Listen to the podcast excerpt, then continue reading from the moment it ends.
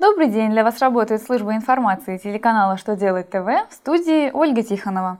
В этом выпуске вы узнаете, как Минфин предложил проверять достоверность отчетности, как Роструд распределил типовые нарушения по степени риска, когда работодатель считается принимающей стороной для сотрудников иностранцев. Итак, о самом главном по порядку –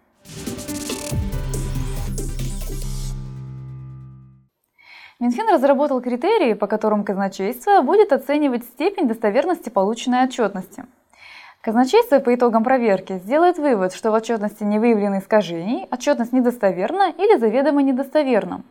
При недостоверности отчетности искажения в ней будут оценивать по степени и значительности и разделять на незначительные, значительные и грубые – Отчетность могут признать заведомо недостоверной, если ее показатели не подтверждаются существующими регистрами бухотчетности. Если информация предоставлена по не имевшим места фактам хозяйственной деятельности, сведения не соответствуют действительности или истинные факты в ней не отражены.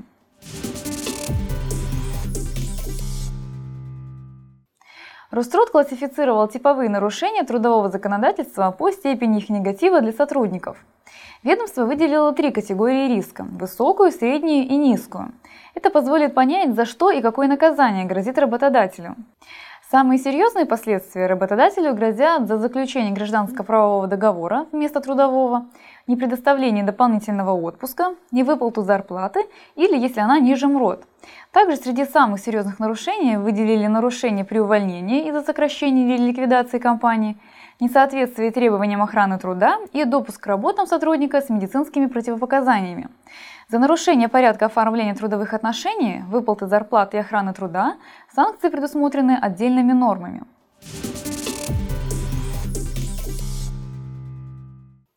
Госдума рассмотрит законопроект, уточняющий, в каких случаях работодатель будет считаться принимающей стороной для сотрудников иностранцев – Согласно законопроекту, работодателю нужно будет отчитаться о прибытии иностранца или лица без гражданства, только если он фактически проживает по адресу компании работодателя или в ее помещениях, не имеющих адреса, в том числе и временных.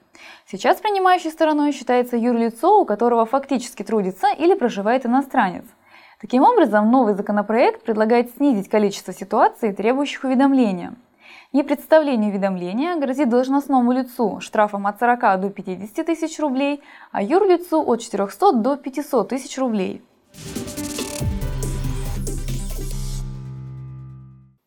На этом у меня вся информация. Благодарю вас за внимание и до новых встреч!